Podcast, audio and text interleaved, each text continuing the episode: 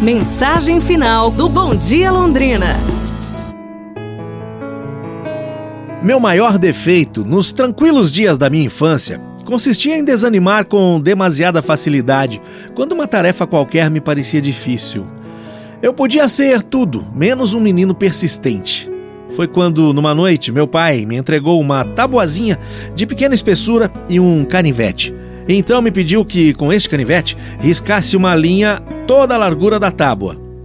Eu, claro, obedeci às instruções de meu pai e, em seguida, tábua e canivete foram trancados na escrivaninha de papai. A mesma coisa foi repetida todas as noites seguintes. Ao fim de uma semana, eu já não aguentava mais de curiosidade. Mas a história continuava. Toda noite eu tinha que riscar com o canivete, uma vez, pelo sulco que se aprofundava já. Chegou afinal um dia em que não havia mais sulco o meu último e leve esforço acabou cortando a tábua em duas. Papai olhou longamente para mim e depois me disse: Você nunca acreditaria que isso fosse possível, não é? Com tão pouco esforço, não é verdade? Pois o êxito ou fracasso de sua vida não depende tanto é, de quanta força você põe numa tentativa, mas sim da persistência naquilo que faz.